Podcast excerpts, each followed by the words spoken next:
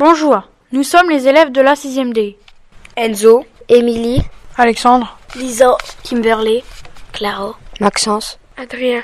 Pour notre premier passage sur ANC Radio, nous vous proposons la lecture d'un conte d'Anderson. Ce test, nous l'avons travaillé en accompagnement personnalisé avec Madame Thomas, notre professeur de français. Nous avons essayé de faire de notre mieux. Ce n'est peut-être pas parfait, mais nous ferons mieux la prochaine fois. La petite fille aux allumettes. Hans, Christian, Anderson. Il faisait effroyablement froid. Il neigeait depuis le matin. Il faisait déjà sombre. Le soir approchait, le soir du dernier jour de l'année. Au milieu des rafales, par ce froid glacial, une pauvre petite fille marchait dans la rue. Elle n'avait rien sur la tête. Elle était pieds nus. Lorsqu'elle était sortie de chez elle, le matin, elle avait eu de vieilles pantoufles beaucoup trop grandes pour elle. Aussi les perdit-elle lorsqu'elle eut à se sauver devant une file de voitures. Les voitures passaient. Elle chercha après ses chaussures. Un méchant gamin s'enfuyait en emportant en riant l'une des pantoufles. L'autre avait été entièrement écrasée. Voilà la malheureuse enfant n'ayant plus rien pour abriter ses pauvres petits petons. Dans son vieux tablier, elle portait des allumettes. Elle en tenait un paquet à la main, mais ce jour, la veille du nouvel an, tout le monde était affairé. Par cet affreux temps, personne ne s'arrêtait pour considérer l'air suppliant de la petite qui faisait pitié. La journée finissait, et elle n'avait pas encore vendu un seul paquet d'allumettes. Tremblant de froid et de faim, elle se tenait de rue en rue. Des flocons de neige couvraient sa longue chevelure blonde.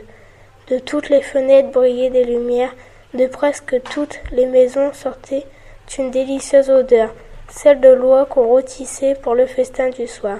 C'était la Saint-Sylvestre. Cela, oui, cela lui faisait arrêter ses pas. Enfin, après avoir une dernière fois offert en vain son paquet d'allumettes, l'enfant aperçoit une encoignure entre deux maisons, dont l'une dépassait un peu de l'autre. Harassée, elle s'y assied et s'y blottit, tirant à elle ses petits pieds. Mais elle golotte et frissonne encore plus qu'avant. Et cependant, elle n'ose rentrer chez elle. Elle n'y rapporterait pas la plus petite monnaie, et son père la battrait. L'enfant avait ses petites menottes tout transies.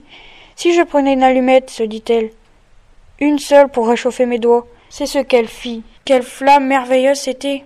Il sembla tout à coup à la petite fille qu'elle se trouvait devant un grand poêle en fond, décoré d'ornements en cuivre.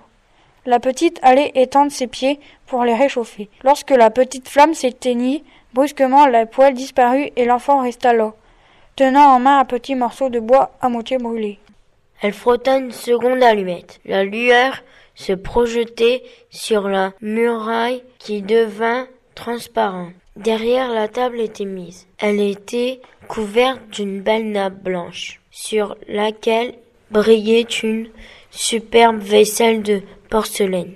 Au milieu s'étalait une magnifique oie entourée de compotes de pommes. Et voilà que la bête se met en mouvement et avec un couteau et une fourchette fixée dans sa poitrine vient se présenter devant la pauvre petite. Et puis plus rien. La flamme s'éteint. L'enfant prend une troisième allumette et elle se voit transportée près d'un arbre de Noël splendide. Sur ses branches vertes brûlaient mille bougies de couleurs. De tous côtés pendait une foule de merveilles. La petite étendit les mains pour saisir la moins belle. L'allumette s'éteint. L'arbre semble monter vers le ciel, et ses bougies deviennent des étoiles.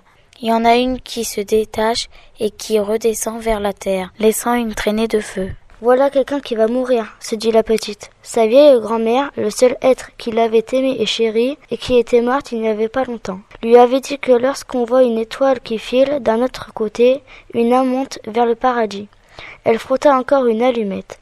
Une grande clarté se répandit, et devant l'enfant se tenait la vieille grand-mère. Grand-mère, s'écria la petite, grand-mère, emmène-moi. Oh, tu vas me quitter quand l'allumette sera éteinte. Tu t'évanouiras comme le poêle si chaud, le superbe rôti d'oie, le splendide arbre de Noël. Reste, je te prie, ou emporte-moi. et l'enfant alluma une nouvelle allumette, et puis une autre, et enfin le paquet, pour voir la bonne grand-mère le plus longtemps possible. La grand-mère prit la petite dans ses bras et la porta bien haut, et en un lieu où il n'y avait plus ni de froid, ni de faim, ni de chagrin. Le lendemain matin, cependant, les passants trouvèrent dans l'encoignure le corps de la petite. Ses joues étaient rouges, elle semblait sourire, elle était morte de froid. Pendant la nuit qui avait apporté à tant d'autres des joies et des plaisirs. Elle tenait dans sa petite main, toute raidie, les restes brûlés d'un paquet d'allumettes. Quelle sottise, dit un sans cœur. Comment a-t-elle pu croire que cela la réchaufferait? D'autres versèrent des larmes sur l'enfant. C'est qu'ils ne savaient pas toutes les belles choses qu'elle avait vues pendant la nuit du Nouvel An. C'est qu'ils ignoraient que si elle avait bien souffert, elle goûtait maintenant dans les bras de sa grand-mère la plus douce félicité.